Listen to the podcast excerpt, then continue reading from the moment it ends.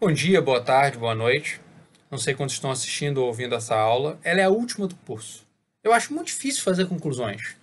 Acho difícil nos textos que eu escrevo, mas é ainda mais no curso, porque o curso ele não foi construído para ter um argumento central. Ele foi construído para apresentar as principais discussões historiográficas e os principais temas desse recorte cronológico espacial específico que era o Brasil colonial.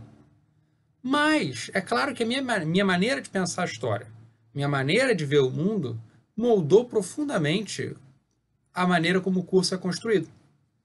Então, o, eu acho importante em respeito a quem me ouviu falar ou me assistiu durante mais de 30 horas, sendo meu aluno ou não, ou até talvez especialmente sem ser meu aluno, né? Já que não tinha obrigação de, de seguir o curso, dar um panorama geral, tentar amarrar as ideias aqui que uh, eu queria passar para vocês no curso. E eu vou tentar fazer isso em torno de três eixos. Muito rapidamente, essa vai ser disparado a menor aula do curso que eu quero só pontuar alguns elementos que eu, gostaria que vocês levassem depois de, depois de acompanhar esse curso inteiro. Então eu pensei nisso em torno de três eixos. O primeiro eixo é a história do próprio Brasil colonial. Qual é o elemento central para entender o Brasil colonial? É a centralidade, é, é a escravidão de indígenas e africanos. Esse é, é, na verdade, a escravidão é, na verdade, um dos elementos essenciais para enten entender o Brasil como um todo. Para compreender por que, que o Brasil é assim? É, o segundo elemento essencial, eu diria, que são as experiências autoritárias no século XX. O Estado Novo e a ditadura militar de 64 a 85. Eu acho que todo o ensino de história deveria estar focado nesses dois elementos, a escravidão e o autoritarismo. É, por quê? Pensando, claro, na escravidão que a qual a gente está lidando aqui, né, no Brasil colonial. Toda a estrutura socioeconômica da América Portuguesa foi construída em cima do cativeiro e os fenômenos conexos a ela, né? como a expropriação violenta da, dos povos originários, com a produção para exportação, como o tráfico atlântico de africanos escravizados. De modo que esse é o segredo mais profundo, né? A referência a uma citação do Marx, que serve de, de, de dar o título para um dos melhores livros sobre a história do Brasil colonial, né? que foi mencionado no curso já, que é Os Segredos Internos do Stuart Schwartz, é o, a escravidão é o segredo mais profundo que serve de base para todo o resto. É impossível entender a estrutura produtiva, a política, a sexualidade, a arte, a alimentação, a demografia e qualquer outro ponto que você consiga imaginar sem olhar para a escravidão. É, e aí é importante também perceber que a escravidão é um processo, ela não é um dado. Ela, a escravidão não simplesmente existe, ela é reproduzida ativamente pelas pessoas ao longo do tempo. Então, eu quis mostrar para vocês como a escravidão começa no, no século XVI, começa com a escravidão indígena, depois passa para a escravidão africana. A transição ela acontece em diversos momentos. A escravidão indígena continua acontecendo até pelo menos o final do século XIX, né, junto com a escravidão africana. Ela é reiterada. A escravidão é reiterada através desses processos é, de captura, seja no sertão de indígenas, seja na África. Né? são é, que sempre dependem muitas vezes também, que muitas vezes dependem também da, de intermediários que podem ser africanos, podem ser bandeirantes, podem ser grupos indígenas aliados.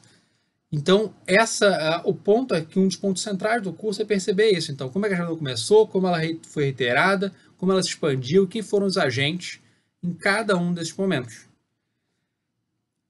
Eu diria até que a escravidão é um elemento fundacional é, para entender a própria economia colonial. A, a exportação de commodities deriva dela e não o contrário, né? Era um ciclo vicioso. Mas eu diria que, como, historiador, como historiador social, eu diria que o açúcar, o tabaco, o ouro eram exportados para comprar escravizados. E não que os escravizados eram comprados para você poder exportar, né? E provavelmente o indicador central disso, né, a maior evidência nesse sentido, é que áreas que eram desconectadas do mercado atlântico, como São Paulo e Maranhão, também eram profundamente escravistas. São Paulo e Maranhão, século XVI, XVII, né, início século XVII, início século XVIII. Né. A construção de uma sociedade desigual era um elemento profundo, um elemento chave para esses colonos. Era o, o ponto-chave para eles. Eles queriam, eles não queriam é, vender açúcar para abastecer o mercado europeu, para acumulação primitiva que é da origem ao capitalismo industrial. Eles queriam vender açúcar para ascender socialmente, para obter poder, obter riqueza. É, essa era a racionalidade para eles. Aí uma das consequências vai ser essa participação na transição para o capitalismo, claro. Mas o outro argumento que, eu, que é central no curso é a questão da desigualdade. Porque a escravidão ela não gera uma desigualdade somente social, ela também está profundamente ligada à oligarquização sociopolítica, à construção de oligarquias que marca o Brasil até os dias de hoje. Por quê? Porque o cativeiro não representava apenas a instituição de uma desigualdade brutal, profunda entre livres e escravizados, entre brancos e negros. Ela também impulsionava a desigualdade entre os próprios livres. Era muito diferente um senhor de engenho e o ferreiro branco que trabalhava nesse engenho. É, a, a escravidão ela vai reproduzir estruturas sociais e mentais que valorizavam e perpetuavam a hierarquização. E uma hierarquização profundamente violenta. Né? A violência derivada da escravidão vai gerar uma violência escravocrata muito. Uh, uma, uma violência escravocrata que vai perpassar para além da escravidão e que vai contaminar todas as relações sociais, né? Como a riqueza, como a riqueza é poder hoje, como há 300 anos atrás, há 500 anos atrás, e a concepção, as concepções sociais predominantes na época legitimavam e perpetuavam e celebravam a desigualdade, a consequência inevitável dessa desigualdade muito, muito intensa era a oligarquização da política. Era o fato de que poder, o poder está muito concentrado. E isso, claro, é um fenômeno. A desigualdade era muito elevada em toda a época moderna, e a, a política também era muito oligarquizada na, na época moderna como um todo. Só que no Brasil, essa, essa oligarquização vai se constituir a partir da escravidão e da grande propriedade, e da grande propriedade escravista como um todo. E do comércio escravista, né, como tráfico, como tráfico de africanos escravizados e, a, e a, a produção para exportação e importação para a África e para e Portugal. Então, esse processo era estimulado pela coroa lusitana, né? E aqui a gente tem que lutar contra essa. Outro, outro objetivo do curso, especialmente nas aulas finais, é lutar um pouco contra essa essencialização metrópole-colônia, né? Se a monarquia extraía recursos do Brasil, ela, uma monarquia tinha um, obtinha lucros que ela não conseguiria obter se não fosse a, se não fosse a situação colonial, ou seja, a situação colonial era uma situação de exploração, por outro lado, as elites locais elas obtinham legitimidade política e apoio institucional de Portugal. Elas eram. Havia, havia como Schwartz diz, e já, já discutiu algumas aulas atrás, uma comunidade de interesses entre as elites locais, entre as elites coloniais e o centro político, e o centro político imperial. A dominação colonial era uma dominação exercida fundamentalmente sobre a população subalterna, que era majoritariamente não branca. Escravizados, indígenas, livres de cor, mas também, claro, brancos pobres. Então, eu quis mostrar no curso como a escravização é o núcleo para a compreensão do Brasil colonial e como a escravização ajuda a entender também essa oligarquização da política. E daí mas essa, essa oligarquização da política ela era feita em conjunto com os interesses da coroa portuguesa. E disso a gente pode depreender o terceiro argumento específico sobre o Brasil colonial, que é que a gente não pode essencializar o período colonial, a América Portuguesa, como antepassada e origem do Brasil-nação. Como a gente viu nas últimas aulas, não havia nenhuma identidade nacional brasileira antes da independência. E não era inevitável que o Brasil permanecesse unificado e formasse um país. Embora a coroa portuguesa há muito tempo visse né, o, a América Portuguesa, o Brasil, o Estado do Brasil como uma unidade, ela, ela também vinha o Estado do Maranhão e Grão-Pará, o norte do Brasil, como uma, como uma, uma outra unidade separada, muito mais ligada a Lisboa do que o resto do Brasil. Mas os colonos, eles, e mais importante, os colonos tinham uma percepção muito mais localizada. Eles se viam como baianos, baienses, paulistas, pernambucanos, mas não tinham essa identidade tão. É, essa identidade tão definida, tão, tão consolidada, né? é, uma, uma identidade que perpassasse. Na verdade, o recorte do curso é uma imposição retroativa a partir da realidade nacional que é constituída no 800 para dar sentido à nação. Seria muito menos anacrônico entender o Império Português a partir é, entender o Brasil a partir do Império Português. Essa era a verdadeira unidade política pra, que permitia permite a gente é, na qual na qual a América Portuguesa se inseria. Mas né, esse nacionalismo metodológico construído no século XIX vai impor isso e a gente se mantém. Mas a gente tem que é, o curso é construído dessa maneira, a gente tem que pensar nisso. Mas a gente tem que também pensar para além, né? E ter em conta esses limites dessa visão anacrônica em pensar um Brasil colonial que, que, era, que não precisava ter virado um Brasil-nação. O segundo eixo que eu quero destacar para vocês é o que, que, o Brasil colonial, o que, que a América Portuguesa, o que, que a gente discutiu nesse curso nos revela né, sobre os 200 anos seguintes da história brasileira. Né? É preciso evitar, o primeiro ponto é que é preciso evitar o mito das origens, como dizia o Mark Bloch. O passado não explica tudo porque a história continua acontecendo e as coisas mudam. A gente não pode dizer, ah, o Brasil é desigual porque o Brasil, o Brasil é desigual e pobre porque o Brasil foi colonizado e escravista. Isso faz parte da explicação? Faz parte. Uma parte muito importante, eu acho. Mas não explica tudo, porque senão você está ignorando que a história continua acontecendo nos 200 anos seguintes.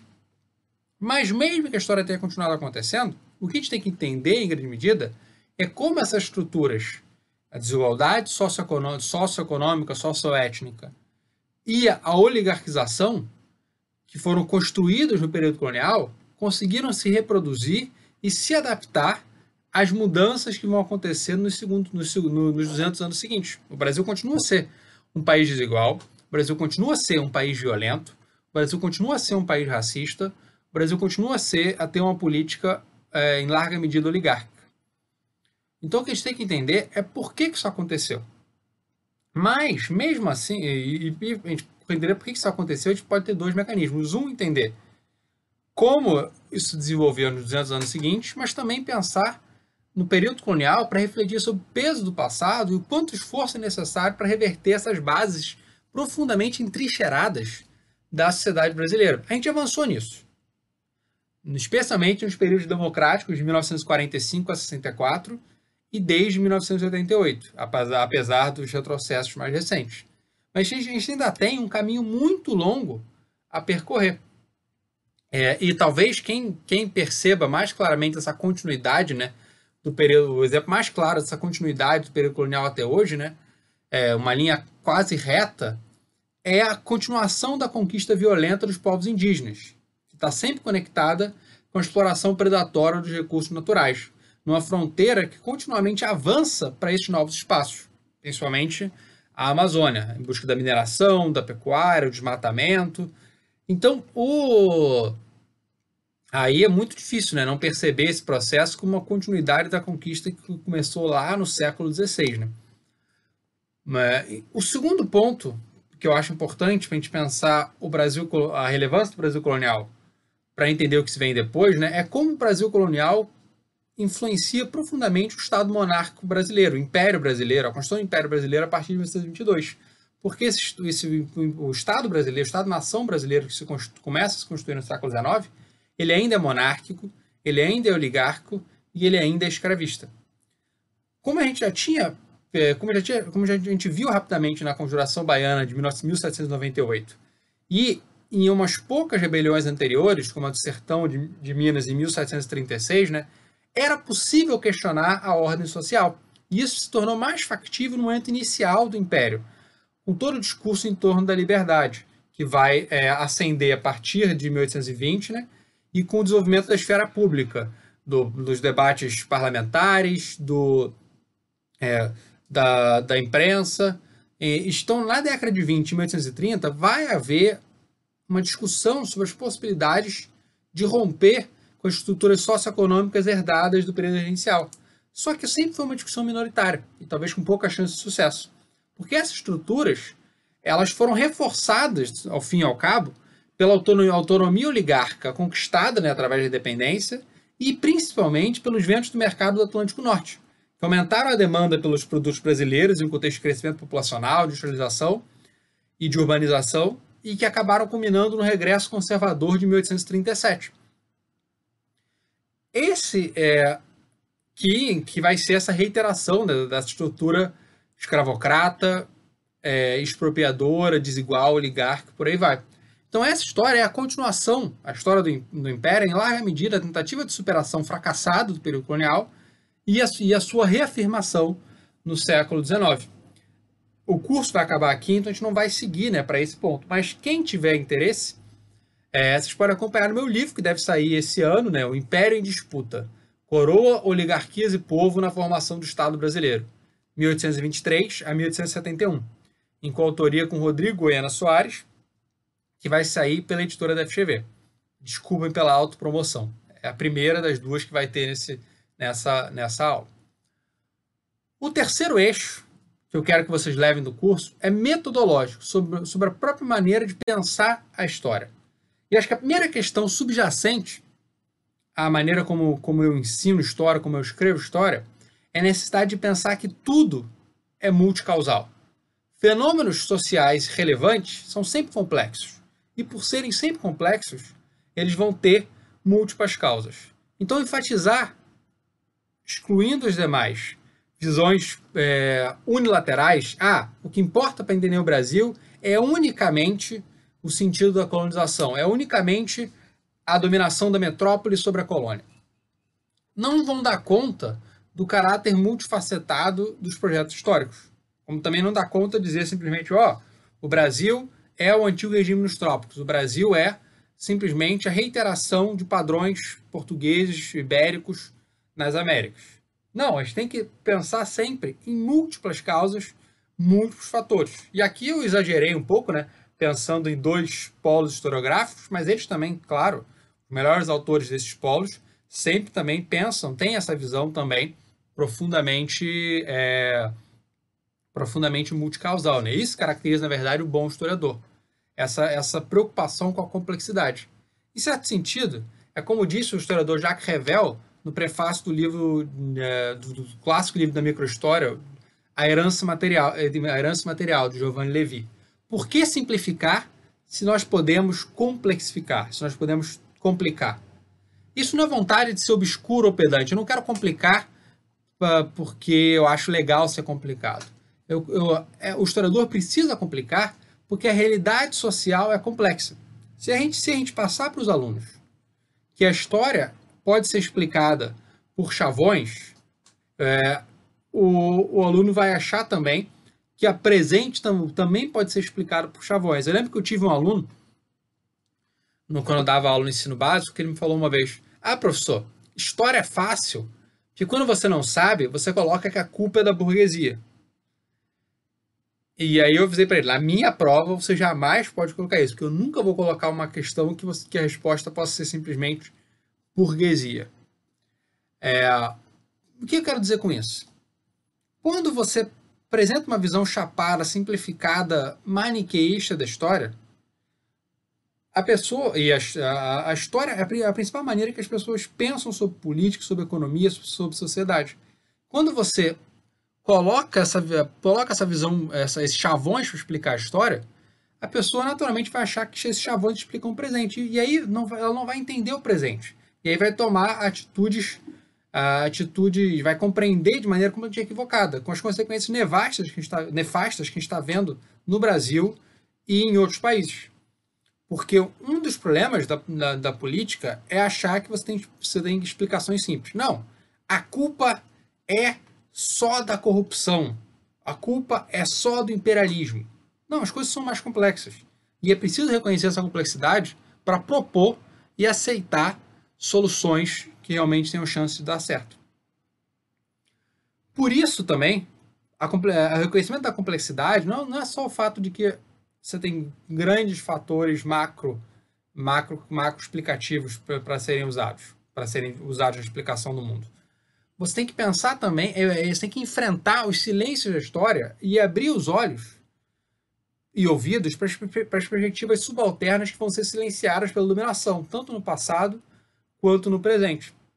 A complexidade implica também reconhecer o significado dos processos que a gente está estudando para os povos originários, para os escravizados, para os forros, para os pobres, para os heréticos, para as minorias, para as mulheres. E esse é um esforço em construção. Não só para o meu curso, mas eu acho para a historiografia como um todo. A necessidade está sempre lutando contra o silêncio da história. Porque, como a própria produção de fontes sobre o passado ela é influenciada pelas desigualdades, a gente, quando estuda esse passado, se a gente não estiver atento para as relações de poder implícitas na própria criação dos arquivos, nas fontes que foram produzidas, nas fontes que foram preservadas, a gente vai reproduzir essas desigualdades do passado na maneira de entender o passado e vai estimular, portanto, a reprodução dessas desigualdades para entender o presente.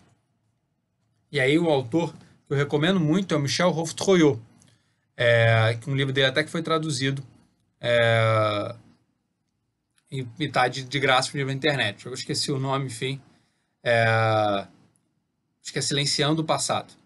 Foi traduzido, daí a editora colocou de graça na internet, a editora UIA, em 2019, se não falha a memória. E o terceiro e último ponto dessa conclusão, como eu prometi, é bem curtinho, né, comparado às aulas de até duas horas que chegaram a ter, é que é preciso entender o Brasil no contexto mais amplo. Nenhum espaço pode ser compreendido em si mesmo.